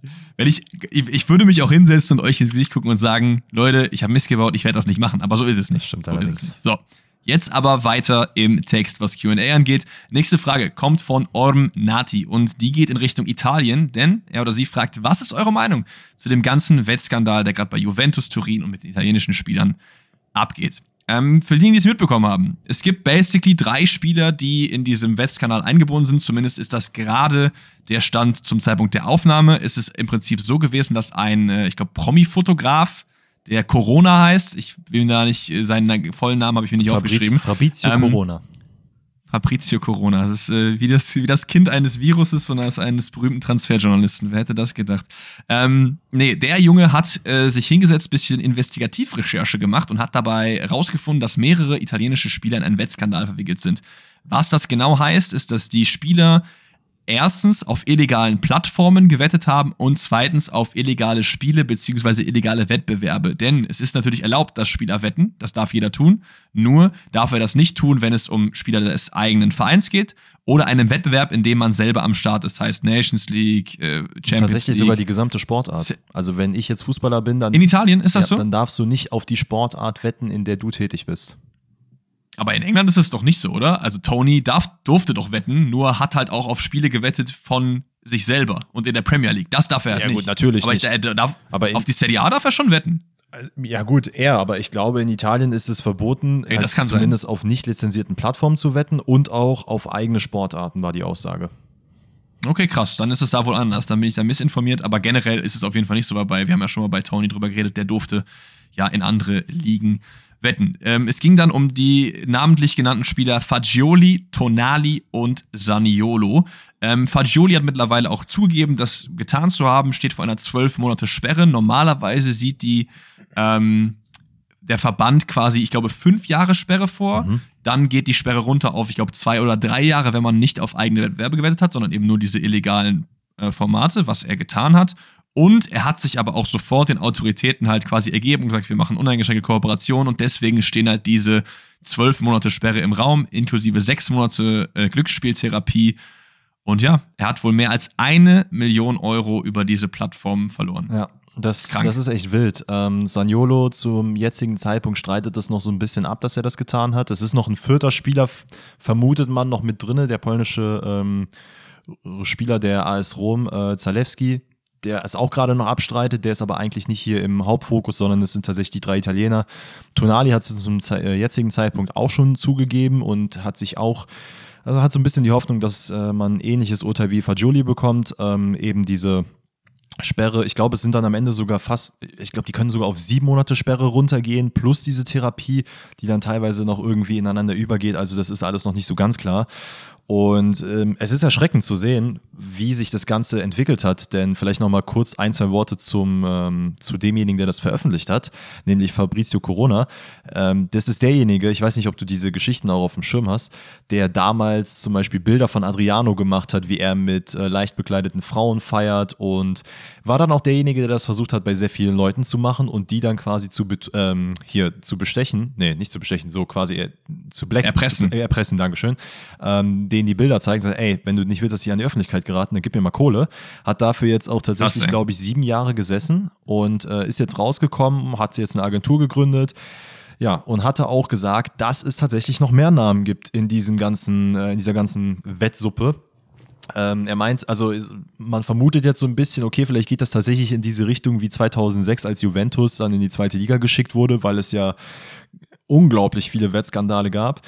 Ähm, jetzt mal vielleicht so ein bisschen, was unsere Meinung dazu ist. Ähm, also es gibt ja keine positive Meinung. Wir können ja nicht sagen, ja, ich finde voll cool, dass es diesen Wettskandal gibt. Es ist, glaube ich, so ein bisschen erschreckend und das ist auch das, was gerade so in den Medien so ein bisschen größer gemacht wird, gerade was auch gut ist, ist einfach, dass Spielsucht zu einem eine Krankheit ist, dass man dagegen vorgehen kann und aber auch wie bedenklich oder dass man generell darüber mal nachdenken sollte, inwiefern Sportwetten im, auch im deutschen Fußball einfach mit einbezogen sind. Äh, ich meine, wir haben das Typico-Topspiel. Wir haben Bet 361, nachdem äh, eine gewisse Persona ihr Interview geführt hat. Wir haben einen Oliver Kahn, der für Typico wirbt. Äh, wir haben überall irgendwelche Werbung. Also Spielwetten sind sehr, sehr stark im Fußball mit verankert. Ähm, es gibt natürlich jetzt Stimmen, die sagen, das muss verboten werden, das muss aufhören, das darf nicht passieren. Da müssen wir auch ganz realistisch sein. Das wird nicht passieren. Da stecken zu viele Gelder mit drin, als dass da der Fußball sagt, nee, da machen wir gar nichts. Ähm, es ist wirklich unglaublich krass, wie das. Auf der aufbaut. anderen Seite ist es natürlich auch ähm, am Beispiel des Alkohol zu sehen, dass sich durchaus was ändern kann. Weil, soweit ich weiß, ist es ja in Deutschland nicht erlaubt, für Alkoholwerbung zu machen, sondern nur 0,0 Sachen. Das war ja früher auch anders. Also es ist nicht so, dass man an diesen Sachen nichts verändern kann. Ich sehe es aber wie du, dass dahinter natürlich eine riesige Lobby und viel, viel Geld ähm, eben steht. Deswegen ist es sehr, sehr schwierig, da irgendwelche Schritte einzuleiten. Ich muss aber sagen, ich finde das Genau wie du. Also von mir aus kannst du das auch komplett verbieten. Ähm, wenn jemand irgendwie sich privat ein bisschen wetten möchte, ist das natürlich in Ordnung. Aber das Problem ist halt, dass diese breite ähm, Erreichbarkeit, also wie du meintest, ich schaue Fußball und ich sehe überall, da ist ein Wettsponsor, da ist ein Wettsponsor. Das suggeriert halt Normalität. So. Ja. Und das ist, finde ich, bei so etwas, was in so vielen Menschen Krankheiten auslösen kann, nicht gut, weil das Problem ist, es ist halt nicht dann damit getan, dass man ein paar Euro verliert, sondern es ist sehr, sehr oft dann damit getan, dass man seine Familie und sein ganzes Leben verliert, weil das ist ja im Endeffekt eine Spirale. Du mhm. gibst immer mehr Geld aus, gewinnst aber nie. Ähm, und es gab dazu auch eine Studie, und zwar wurden dort zwei Gruppen befragt. Auch in der einen Gruppe waren Laien, die von der Sportart, auf die sie wetten, keine Ahnung haben und in der anderen Gruppe waren Experten, also Leute, die die Sportart seit Ewigkeiten verfolgen. Ich denke mal, dass man uns in dem Zusammenhang als Experten bezeichnet hätte, wenn es Fußball angeht. Und die haben halt über einen Zeitraum diese Kontrollgruppen beobachtet und nach dieser Zeit haben beide Gruppen exakt dasselbe getan, nämlich gleich viel Geld verloren. Ja. Keiner von denen hat langfristig gewonnen und selbst die Experten, es gab keinen Unterschied zwischen Experten und Normalgruppe. Und das zeigt einfach, dass Wetten nichts mehr sein kann, meiner Meinung nach, als ein kurzfristiger, lustiger Zeitvertreib, aber nie der große Weg zum Geld, egal wer euch das sagen will, weil es ist einfach nicht so. Absolut nicht. Gerade wenn es halt äh, einfach nur Sportwetten sind, wo man sagt, ach, das ist ja ganz lustig, ich weiß, ich äh, kenne meine Dortmunder Mannschaft und deswegen wette ich da drauf. Leute, das ist im Endeffekt einfach nur ein anderes Wort für Glücksspiel. Das ist es faktisch gesehen. Ja. Wenn die Spiele nicht gezinkt sind und das ist bei den meisten Leuten, weswegen es halt diese riesen Skandale auch gibt, ähm, weswegen wir auch hier von einem Skandal reden, ist, dass es halt passieren kann, unter anderem jetzt auch, glaube ich, in der dritten Liga ist jetzt auch was aufgekommen in dem Bereich, wo es dann hieß. Aber das war, glaube ich, eher Spielmanipulation. Genau, aber das, ne? das also, fügt ja alles miteinander ja. hinzu. Diese Juventus-Geschichte 2006 hat ja auch sehr viel damit zu tun, dass der damalige ähm, Boss von Juventus sehr viele Schiedsrichter kannte, angerufen hat und damals wurden die Schiedsrichter noch ausgelost und äh, ja. dementsprechend hat man. Der Robert-Heutzer-Skandal in Deutschland, für die, die es nicht kennen, auch gerne mal da ein bisschen recherchieren. Also ist das ist der Grund, warum Felix 2 heute noch angezählt ist, unter anderem. Es ist wirklich sehr, sehr interessant, ja. sich in dieser Bubble mal ein bisschen mehr zu informieren, aber schlichtweg ist es einfach so, wenn die Spieler nicht gezinkt sind, dann ist es einfach reines Glücksspiel. Und ähm, ja, es ist, glaube ich, ein bisschen an uns, also müssen wir jetzt ja auch sagen, wir haben natürlich jetzt auch ein paar Leute, die wir hier mit abholen, äh, einfach darauf hinzuweisen, dass wenn ihr solche Probleme habt, ihr euch bitte Hilfe, Hilfe suchen solltet und äh, im Idealfall gar nicht erst damit anfangen solltet. Denn wir sind keine Experten in dem Bereich, ihr seid keine Experten im Glücksspiel. Deswegen lasst es einfach bleiben. Ähm, bei den Spielern vielleicht, weil sich dann auch jetzt viele fragen werden, ja, warum machen die das denn überhaupt? Die sind doch schon äh, richtig reich. Das hat zu einem damit zu tun, du fängst halt hier und da mal an und irgendwann mal kommst du halt in die, äh, in die falschen Wettringe. Also Wettringe im Sinne von, dann hast du halt hier ein paar Lunken, da ein paar Gauner und irgendwie baust sich das alles auf. Ey, hier, du hast hier noch Geld über, du brauchst mir noch das Geld zu schicken und ne, ihr wisst es, ja, wie ja. diese Milieux äh, vonstatten geht. Ey, und ganz ehrlich, wie gesagt, 50.000 Euro, ganz kurz, 50.000 Euro dazu investieren und da mal halt ein bisschen mehr daraus zu machen, da ist ein nettes Glücksgefühl in dem Moment, aber in der Regel verlierst du, wie Fajoli es jetzt zum Beispiel gemacht hat langfristig äh, ist, gewinnt halt immer die Bank. Ich schließe mich aber Danny an. Also wenn ihr Hilfe braucht, sucht euch die gerne. Es gibt die 0800 137 2700. Das ist die ähm, Bundeszentrale für gesundheitliche Aufklärungsnummer für Glücksspielsucht. Da bekommt ihr Beratung, falls ihr irgendwie bei euch merkt, so ey, ich habe irgendwie, ich tendiere in diese Richtung. Je früher man es erkennt, desto besser. Wir setzen uns aber trotzdem auf der anderen Seite nicht hin und sagen, wettet gar nicht, weil ich finde schon, dass man das, dass es etwas ist, wo ähm, dass man den Leuten nicht wegnehmen kann. Das ist so ein bisschen wie, wie Zigaretten, so weißt du. Also wenn ihr das tut, seid einfach auf jeden Fall äh, responsible dabei. Ich selber habe auch ab und zu gewettet, aber bei mir waren es immer ein Euro oder so, weil ich einfach Spaß dran hatte, einen Euro zu wetten. Ich würde niemals hingehen und halt 100 Euro oder so wetten oder noch mehr. Also schaut, dass ihr das da irgendwie ähm, responsible macht und ja, dass es euch gut geht vor allen Dingen. Yes. So, weiter geht's im QA. Tis schreibt oder fragt vielmehr: Habt ihr das Video gesehen, bei dem Xabi Alonso am Leverkusen-Training teilnimmt? Meint ihr, er könnte mit dieser Form noch in der Bundesliga kicken? Für die, die es mitbekommen haben, ähm, es gab auf dem Leverkusen Social Media Account ein Video, wo ähm, in einer Übung Xabi Alonso da stand und die Bälle verteilt hat mit einer Eleganz mhm. in den. Fuß aus 30 Metern. Und ja, daher rührt diese Frage. Was meinst du? In welchem Team können wir den reinstecken und er performt? Also zumal muss man sagen, dass er sich mit dem Video auf jeden Fall auf Platz 1 der schönsten Trainer der Bundesliga geschossen hat. Das muss ich jetzt einfach mal Fandst so du, er war, war, war, vorher wer anders, oder ja, was? Ja, nee, es gab ja, wir haben ja schon ein paar Mal drüber gesprochen, ne, bei wem es vielleicht ne, anders sein könnte, aber damit ist er die absolute Nummer 1. Äh, ich habe ein bisschen drüber nachgedacht und es gibt natürlich einige Spieler, die auch noch in seinem Alter, ich meine, er ist jetzt 41, ähm, auch jetzt gerade noch aktiv sind, Zlatan Ibrahimovic, Iniesta und so weiter und so fort. Ähm, und ich finde, ich glaube nicht, dass er in der Bundesliga performen würde, äh, was aber auch einfach schlichtweg damit zu tun hat, dass er auf diesem Tempo nicht mithalten würde, bin ich mir ziemlich sicher. Also es hat ja einen guten Grund, weswegen er seine Karriere beendet hat und äh, rein von der Spielintelligenz und wie er Bälle verteilt, wenn du ihm jetzt einfach nur fest auf die Sechs irgendwo bei einem Verein sitzt, ja, von mir aus, dann kann es funktionieren. Aber es ist ja mehr von einem Sechser gefordert, als einfach nur dazustehen und die Bälle zu verteilen. Dementsprechend glaube ich, wird es dann doch ein bisschen schwieriger, gerade nachdem du so lange Pause hattest mit dem Fußball, richtig aktiv dann noch mitzumachen. Denn Leute, das müsst ihr halt, ihr wisst es ja vielleicht selber. Ich kann jetzt auch aus Erfahrung sprechen. Wenn ich jetzt mal mit der A-Jugend zusammenkicke hier bei mir in der Stadt, so, da, da denke ich mir auch so, Alter, ich bin 56 und die hier sind alle 18 gefühlt. Das ist schon ein krasser Unterschied. Da kannst du mal hier ein bisschen Eckchen machen und mal ein kleines Spielchen, aber auf 90 Minuten gestellt, da denkt man sich echt so, boah, Alter, nee, das geht gar nicht mehr, weil die einfach viel zu wendig, viel zu schnell sind und irgendwann mal sagt ja dein Körper ja auch, ey, du bist halt schon langsam ein bisschen zu alt. Und das ist auch okay so. Ich, ich glaube, es wird halt sehr, sehr oft romantisiert, so die alten Legenden, oh, die könnten das noch und dies und das. So, ich glaube, der Absturz ist dann doch relativ steil, gerade was halt körperliche Fähigkeiten angeht. Ne? Diese Spielintelligenz, die wird der Mann noch haben, bis er 50 ist, aber so dieses Mithalten und so, also was das Einzige, was ich sehen würde, ist, dass man ihn für 60 Minuten auf der Bochumer Doppelsechs parkt. Das würde vielleicht noch gehen mit einem Losia daneben, der ja auch nicht viel jünger ist. Also da sieht man ja auch, dass es irgendwo auch funktioniert. Aber ich glaube, ehrlich gesagt, ist meine Antwort auf diese Frage nein. Ich glaube, in der unterklassigeren Liga, dann würde er es ja. auf jeden Fall noch machen. Aber ich glaube, auf Top-Niveau würde es halt einfach nicht ausreichen. Absolut. Nächste Frage kommt von Tim und er fragt, welche Folgen mögt ihr persönlich eigentlich lieber? Montagsfolgen oder Donnerstagsfolgen? Hm. Und ich predikte mal, dass Danny jetzt sagen wird, nein, also ich finde alle Folgen gleich cool. ja, das ist nicht richtig. Also grundsätzlich natürlich, ich liebe Montagsfolgen, ich liebe Donnerstagsfolgen, aber. Ja, siehst du? ich muss sagen, es ist ja natürlich für die Montagsfolgen, gerade wenn wir die Bundesliga reviewen, nochmal ein bisschen mehr Arbeit, die wir reinstecken müssen. Und ich muss sagen, ja. ich finde aber die Donnerstagsfolgen einen Ticken geiler, weil es auch mal ein bisschen mehr als Bundesliga ist. Und ähm, wir auch einfach über Themen sprechen, die sowohl ähm, off-topic als auch to äh, topic sind vom Fußball. Das gibt mir einfach so ein bisschen nochmal, weiß ich nicht, man kann einfach freier reden. Das finde ich einfach irgendwie noch einen Ticken geiler. Deswegen Donnerstagsfolge, sagen wir mal so um zwei Prozentpunkte geiler. Ja, ich würde da tatsächlich auch mitgehen. Ähm, bei mir liegt es einfach so ein bisschen daran, weil es auch an der Interaktion so ein bisschen liegt. Also ich finde es erstens cool, dass es so ein wildes Potpourri an Themen dann gibt, aber auch, dass das halt Fragen von euch direkt sind. Das finde ich einfach geil. So. Also deswegen würde ich auch eher mit der Donnerstagsfolge gehen, gar nicht so sehr wegen der Arbeit, die in dem Bundesligaspieltag steckt, sondern eher, weil ich das andere einfach noch cooler finde.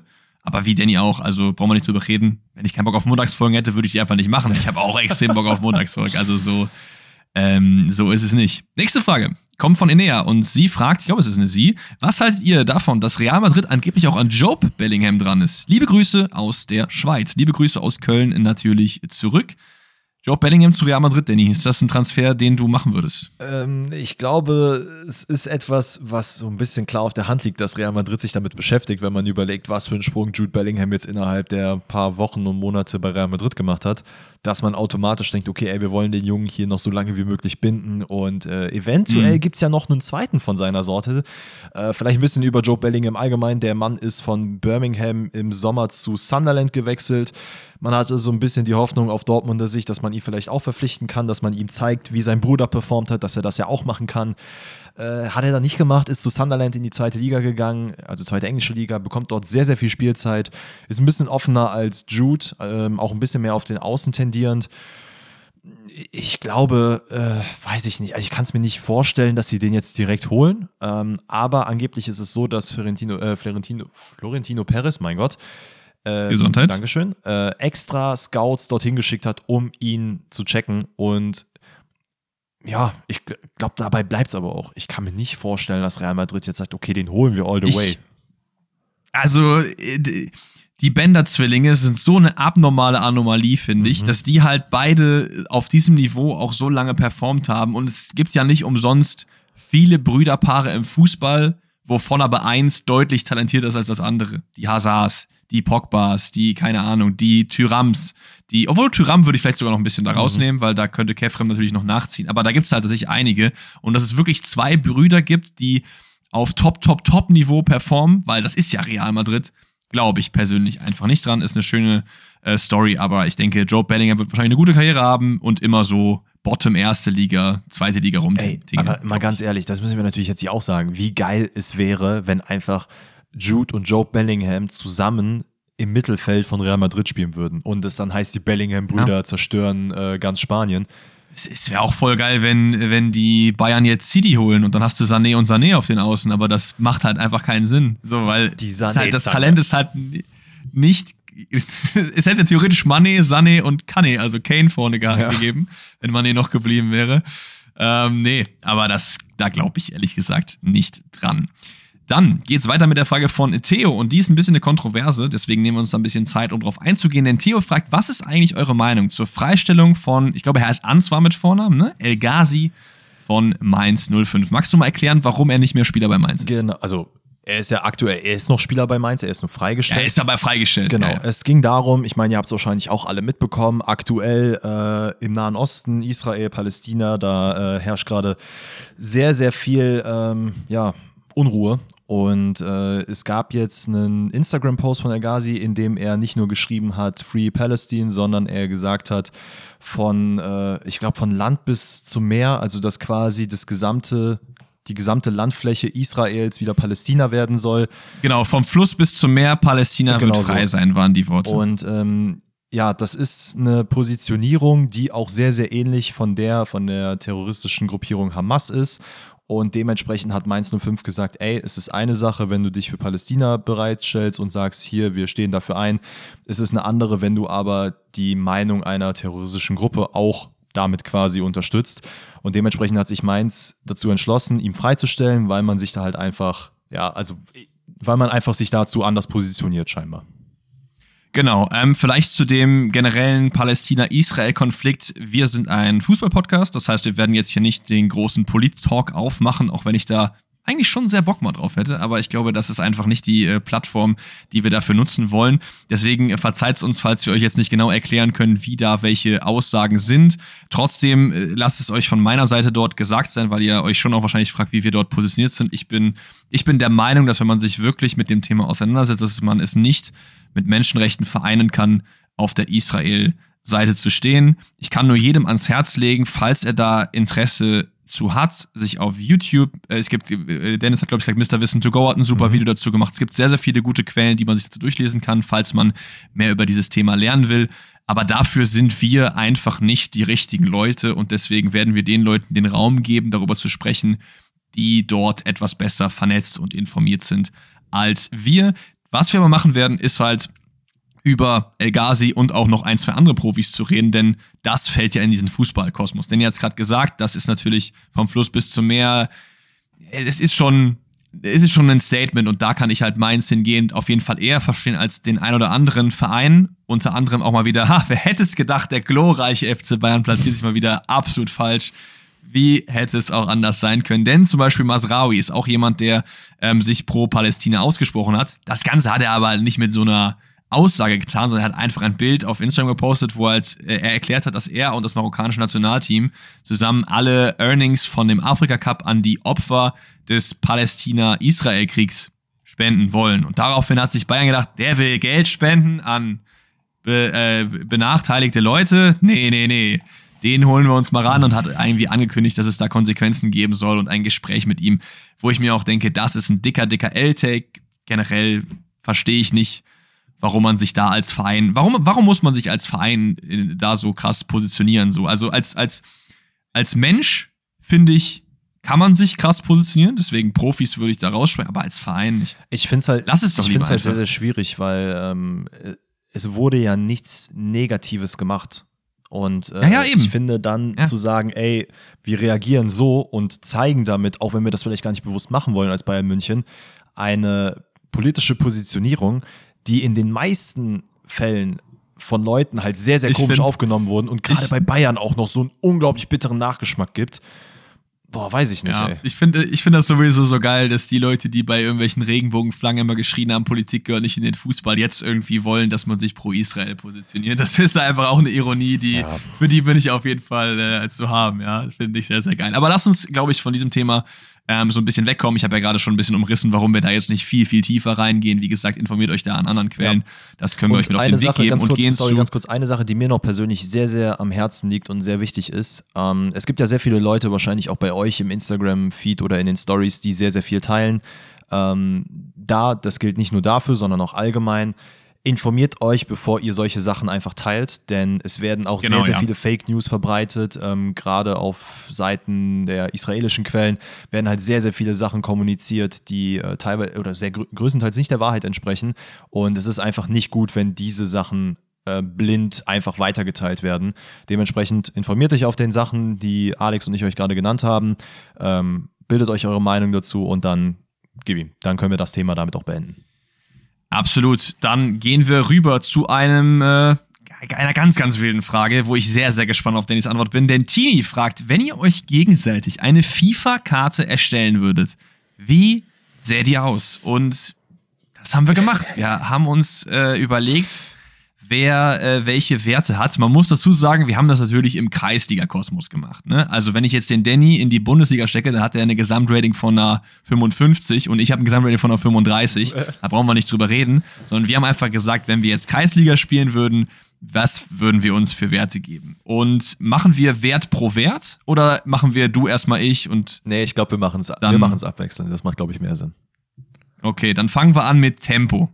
Ja? Also erstmal Position, würde ich sagen, oder? Also Position ist, glaube ich, relativ klar. Äh, ich habe bei Danny linken Wingback gegeben, weil er ein linker Verteidiger ist, der auch sehr, sehr viel offensiv dran hat. Genau. Ähm, warte mal, führ das zu Ende. Ich mache dann meinen Take komplett bei dir auch. Also das heißt, du kannst auch direkt durch die Werte gehen. Achso, ich soll auch durch die Werte gehen. Okay. Ähm, Tempo, ich glaube, Tempo ist was, was Dannys stärkster Wert, glaube ich, ist. Also ich kann mir gut vorstellen, dass er sehr über sein, also ich meine, ich habe ihn ja auch spielen sehen, ne? Also es ist nicht irgendwie, dass ich jetzt hier irgendwie eine Welt male, wo das, nein, ich weiß ja auch, dass es so ist. du bist relativ schnell und gerade im Vergleich zu anderen Kreisliga-Leuten habe ich dir da eine 85 Ui. gegeben. Ich glaube, das ist schon deutlich über dem Durchschnitt, deswegen machen wir das so. Schießen, sind wir ehrlich, ist jetzt nicht so dein Paradedings, deswegen habe ich dir da auf der anderen Seite den schlechtesten Wert gegeben. Ich habe dir aber trotzdem noch mit einer 69 einen okayen Wert gegeben. Also ich glaube, das ist jetzt nicht bodenlos schlecht. Nee, 69 ist, ist hart. Ich fühle mich gerade so wie diese ganzen äh, Profis, die jetzt ihre FIFA-Karte zum ersten Mal hören und sehen. Aber, also weiß ich nicht, du hast zum Beispiel äh, weniger Schießen als, äh, so, ungefähr so viel Schießen wie Robin Gosens, der glaube ich im Ich wusste, dass du Robin Gosens als Vergleich nimmst. Ja, ich habe ich hab mal seine Karte angeguckt. Ja, es ist okay, komm. De, de, deine würde ich eher spielen. Passen, machen wir weiter. Äh, du bist ein solider Passer, aber nicht überdurchschnittlich gut. Habe ich dir eine 76 gegeben, ist glaube ich in Ordnung. Damit kann ich leben. Ähm, Defending. Jetzt ist halt so ein bisschen die Frage. Ich habe das so ein bisschen ähm, so interpretiert, dass du halt eher derjenige bist, der auch viel nach vorne versucht. Mhm. Deswegen habe ich dir bei Defending jetzt nichts über eine 80 gegeben, was natürlich als Linksverteidiger auch gut wäre. Aber ich habe dir eine 79 gegeben mhm. bei Defending. Okay. Und Physical knapp hinter Tempo. Du bist ein Biest, aber zu Physical gehört halt auch noch Sprungkraft und ich glaube Aggression, weiß nicht, wie aggressiv du bist, 84. Boah, 84 ist, ey, ich habe eine wilde Sprungkraft, muss ich sagen, ne? Ja, aber ja, okay. Aber ist okay. Hättest du dir okay. mehr Physical gegeben? Ja, Phys Weil 84 ist schon, ist schon also viel. Physical ne? hätte ich wahrscheinlich meinen stärksten Wert genommen. Also, weil da Ja, kommt ja auch mehr als Tempo? Mentalität, Ruhe und solche Sachen kommen ja auch noch mit dahin hinzu, oder nicht? Ja, ja. Aber ist okay, ey, warte mal, du hast, Guck mal aber, du was- hast aber, glaube ich, Dribbling jetzt noch vergessen, ne? Nee, Dribbling habe ich doch gesagt, oder? Nee, hast du, glaube ich, Dribbling gesagt? Oh, Tatsache, ich habe Dribbling über ich hab mal gar nichts aufgeschrieben, aber ich würde trotzdem sagen, dass du äh, bei Dribbling so ähnlich wie Passen bist, sondern auch auf dem 75er-Niveau, hätte ich jetzt Ja, gesagt. damit kann ich leben. Das klingt doch nach einer vernünftigen FIFA-Karte. Oder? Würde ich auch sagen. Äh, Gesamtrating ist dann, glaube ich, ungefähr bei einer 82, macht dann eigentlich Sinn und damit, dementsprechend deutlich über dem Schnitt, würde ich sagen. Ja, ich muss sagen, ich glaube, mein Gesamtrating habe ich mir jetzt nicht aufgeschrieben, weil ich gar nicht weiß, wie man das errechnet. Aber ist auch egal. Ich gehe mit einem Innenverteidiger rein, denn äh, Alex ist groß gewachsen, schlaksig und weiß, wie er äh, im Zweikampf sich verhalten soll. Das ist prädestiniert für einen Innenverteidiger. Boah, das, das ist schon ein großes Kompliment. äh, ich sehe dich halt, muss ich ehrlich sagen, jetzt nicht als den schlachsigen Stürmer, der da vorne sich äh, groß Nee. behauptet. Nee. Da fehlt mir einfach der Torriecher, wie man so schön sagt. Ähm, Den habe ich gar nicht. Dementsprechend habe ich mich so ein bisschen auch an Innenverteidiger-Karten orientiert. Und wir haben ja schon mal eine Challenge gemacht zusammen, was so Pace und Sprinten und sowas angeht. Und äh, Stimmt, da warst du sehr viel besser auch, glaube ich, ne? ja, und deswegen dachte ich mir so, okay, es ist schwer zu sagen, aber ich glaube, ich gehe auf so eine boah, äh, 65, 70? Ja, So safe. Richtung? Ey, ich hätte ich hätte mir sogar, also wenn ich mir selber eine Karte gegeben hätte, hätte ich mir eine 60, glaube ich, bei Tempo gegeben. okay. Weil ich wirklich nicht schnell bin. Ja, dann, dann einigen wir uns in der Mitte, machen wir 65. Ähm, Ja. Schießen. Guck mal, das Ding ist, ich sehe halt deine Stärken wirklich im, ich stehe in der Innenverteidigung und an mir kommt keiner vorbei, weil du, Ja, ja, weißt du, was das, das Ding bei stimmt. dir ist? Du bist so drahtig, wenn einer gegen dich läuft, der ist nicht, weil der dann abprallt wie bei Niklas Süle, weil du so breit bist, sondern weil du Knochen hast. Und das sind wirklich Ja, die das stimmt. unangenehmsten. Ich hatte einer meiner besten Kumpel, mit dem ich Basketball gespielt habe, der war wirklich ein Lauch, muss man sagen. Aber das hat ekelhaft wehgetan, wenn man gegen den gespielt hat, weil der so eklig knochig, knochig war. Dementsprechend äh, werden wahrscheinlich werden halt so eher die Defensiv- und Physiswerte bei mir hoch sein. Nichtsdestotrotz habe ich dir Mhm. jetzt bei Schießen auch eine 65 gegeben. Boah, da würde ich mir eine 40 geben oder so. wow, okay. Ey, ich habe ja ein paar Schüsse von dir Also, gesehen. Also deine Challenge das- ist, du das kriegst stimmt, das aber- hin. Nee, das, das stimmt, aber wenn du ähm, jetzt so mit normalen Innenverteidigerkarten gehst, also wir können ja einfach mal gucken, wer ist denn so ein durchschnittlicher Bundesliga-Innenverteidiger? Itakura, so. Wir mal, was der für Schießen hat. So nebenbei, der hat zum Beispiel bei Schießen eine 45. Also ich glaube, das ist schon fair, wenn man da mit der IV Also ich habe ich hab mir tiefer einen geht. Spieler hier rausgesucht, dann, dann öff- löff- lüfte ich auch das Geheimnis hier. Ich bin mit Ginter gegangen und habe mir einfach mal gedacht, so ey, das ist schon, Mit Ginter, Alter, geil. ist schon ein ähnlicher Vergleich, so auch was die Persönlichkeit angeht. Ähm, dementsprechend habe ich mich so ein bisschen an Geil. orientiert. Aber gut, Pace, Okay, Pace weiter. 65, Schießen 60 in dem Fall. Passen, du kannst passen. Du weißt, zu wem du passen musst. Es ist jetzt nicht überkrass, dass du weißt ganz genau, okay, ich kann jetzt hier den äh, Rodri-Pass spielen. Dementsprechend gehe ich mit einer soliden 70 hier rein. Ja, nehme ich So. mit. Dribbling. Brauchst du nicht als Innenverteidiger. Ist jetzt auch nicht so dein Paradeding, das habe ich auch gesehen. Dementsprechend gehe ich hier mit einer 60 rein. Okay. Defensive. Gebe ich dir eine 6, sechs schöne, muah, so eine richtig geile 85. 85, okay, das nehme ich ja sowas Als von mit? Alter. Easy. Ganz ehrlich, du gewinnst Kopfballduelle. Du kannst. Ja, das kann ich wirklich. Kannst, also Kopfballduelle ich kann habe ich gerade gesagt, du bist drahtig, du bist knochig. So, das heißt, du gewinnst im Regelfall alle Zweikämpfe. Und du streckst deine Beine aus. Du hast mir so oft erzählt, wie du damals auch äh, grätschen konntest und es getan hast, wenn du deine Leggings anhast. Und ihr müsst wissen, Alex mit langer Unterwäsche ist einfach wie LeBron James mit Stirnband. Junge, Alter, ich, ich muss wirklich, wenn ich mit dir weiter Podcast mache, lernen, Komplimente anzunehmen. Ne? Das ist wild. Und dann haben wir die hey. Physis. Ähm, die ist bei ja. Ginter bei 80. Und wenn man euch beide vergleicht, der ist ein bisschen, der ist ein bisschen kräftiger als du. Ja, Dementsprechend gehe ich hier mit einer soliden 77. Ey, das nehme ich mit. 77 Physis und 85 Defensive, natürlich im Kreisliga-Vergleich. Ey, voll, geht voll fit. Vielleicht setze ich mich mal die Tage hin und äh, mache das auch als äh, visuelle Karte und mache da irgendwie ein Bild von Danny rein und von mir. Das wäre eigentlich ganz lustig. Äh, müssen wir mal schauen, ob wir das noch hinbekommen. Aber das sind also unsere FIFA-Karten. Sehr, sehr geil. Gesamtrating wäre dann wahrscheinlich, weiß ich gar nicht, 77 oder so, 76, irgendwie sowas? Mm, ja, also Gint hat eine 84, wo ich auch ehrlicherweise nicht ganz verstehe, wie die zusammenkommt. Das, das, das wird sowieso nicht so berechnet. Das ist eher so ein Indikator, wie gut er im Vergleich zu anderen Leuten ist, die auch Innenverteidiger sind und nicht wie der Durchschnitt seiner Stats. Ja gut, dann, dann, gib, dann gib dir das Rating, wie du es jetzt gerade gesagt hast. Ja, ich glaube, das geht fit. So, Leute, ähm, dann haben wir noch eine kurze, knackige Frage, um die Stündchen voll zu machen. Jesse Torup, neuer Trainer bei Augsburg. Basti, wir wissen, was wir davon halten. Ich muss sagen, kann ich 0, nix zu sagen. Ich habe diesen Namen noch nie gehört. Ich weiß, er war vorher bei Kopenhagen. Ich kann nichts dazu sagen, was seine präferierte Taktik ist. Hast du ihn dir bisschen genauer ich angeschaut? Ich habe ihn ein bisschen genauer angeschaut. Ähm, ist jemand, der bei Gent äh, trainiert hat, bei Mütjeland, bei Kopenhagen und auch die dänischen U-Nationalmannschaften. Ist jemand, der Ach, krass, ja. äh, sehr gerne in einem 4-2-3-1 spielt. Ähm, heißt jetzt aus Augsburger Sicht, wo man halt schnelles Umschalten machen kann mit einer Doppel-6, ähm, wo eine Überzahl im Mittelfeld stattfinden kann. Allerdings auch, wenn die Abstände stimmen, natürlich defensiv kompakt stehen kann, was äh, auf jeden Fall bei äh, Augsburg passieren sollte. Die Frage ist halt am Ende, wie das dann mit einem einzelnen Stürmer nach vorne aussieht. Mit Demirovic wahrscheinlich in dem Fall. Ähm, ob er überhaupt diese Formation so spielen wird bei Augsburg, bleibt abzuwarten. Ist jemand, der bei Gent sehr, sehr gut gepunktet hat. 2,2 Punkte im Schnitt, jetzt bei Kopenhagen 1,8, was grundsätzlich sehr solide ist. Das kann man so ein bisschen vergleichen mit, ähm, also Punkteschnittmäßig mit dem Punkteschnitt von Marco Rose bei Borussia ja. Dortmund. Und ansonsten, was Augsburg dazu gesagt hat, ist einfach, dass man sehr happy darüber ist, sich einen Cheftrainer auf einem sehr hohen Niveau geholt zu haben, der internationale und nationale Erfahrung hat. Äh, der Mann spricht auch Deutsch, was natürlich auch sehr für ihn spricht. Und ich glaube, gerade mit den Mannschaften, die er da jetzt trainiert hat, ähm, wo ja auch sehr, sehr viele Talente ihre ersten Steps gemacht haben im Profifußball, hat er auch so ein bisschen unter Beweis stellen können, dass er ganz genau weiß, wie er die einsetzen soll. Und davon hat ja Augsburg auch den einen oder anderen Spieler. Ähm, dementsprechend, ich bin sehr, sehr gespannt, wie es aussehen wird. Ich bin froh, dass es keiner aus der üblichen äh, deutsche Trainersuppe ist und dass man sich hier jetzt nochmal jemand anderen geholt hat muss echt sagen, ich bin sehr gespannt auf Augsburg. Ähm, ich hoffe natürlich jetzt nicht, dass ihr mir mein Take kaputt macht, dass Augsburg absteigt. Aber hey, wir werden sehen. Ja, also das ist auch, das sind meine zwei Cent auch dazu, dass ich es halt auch gut finde, dass es niemand aus der Suppe ist, sondern dass du halt mit einem frischen neuen Trainergesicht gehst, der noch nie die Bundesliga gesehen hat. Ähm, nordische Trainer ansonsten auch immer geil. Also Bo Svensson hat ja auch so den nordischen Touch, den feiern wir ja auch eigentlich relativ in der Bundesliga auch da ist für mich ein unbeschriebenes Blatt und das ist was Gutes. Deswegen glaube ich dran, dass der auf jeden Fall bei Augsburg gute Arbeit leisten wird. So, gute Arbeit geleistet, finde ich, haben wir auch heute und vor allem auch ihr, indem ihr mir gute Fragen eingeschickt habt. Wir waren heute wieder sehr, sehr viele nice dabei.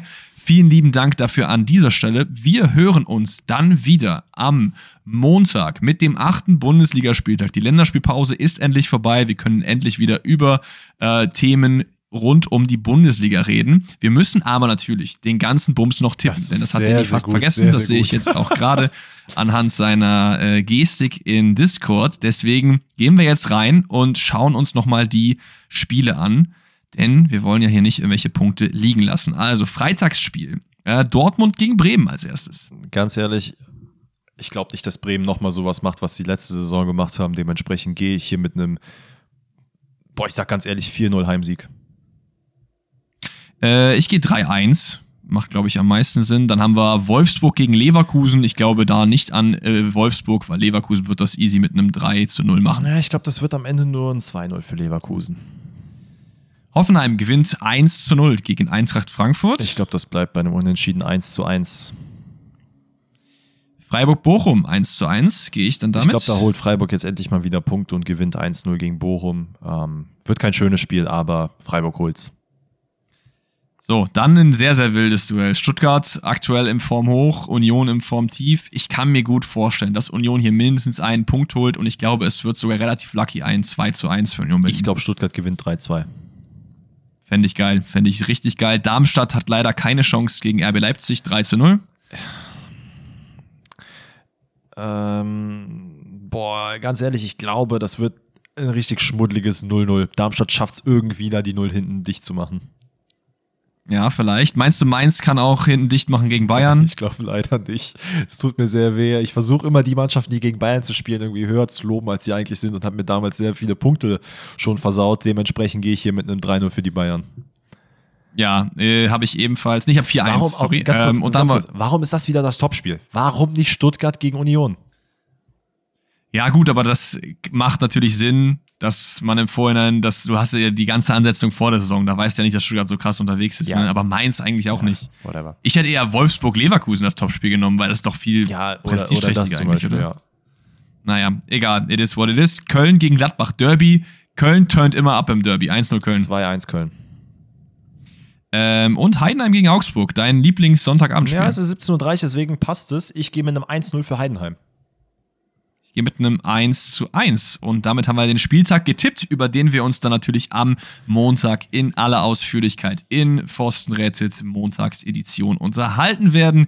Äh, hört da auf jeden Fall sehr, sehr gerne rein. Ansonsten habt ein wundervolles Wochenende, wo auch ihr wo auch immer ihr gerade seid, wann auch immer ihr gerade diese Folge hört. Liebe geht an euch raus. Und ja, organisatorisch haben wir, glaube ich, alles abgefrühstückt. Deswegen bis Montag, bis zur nächsten Folge. Wir hören uns. Ciao, ciao. ciao.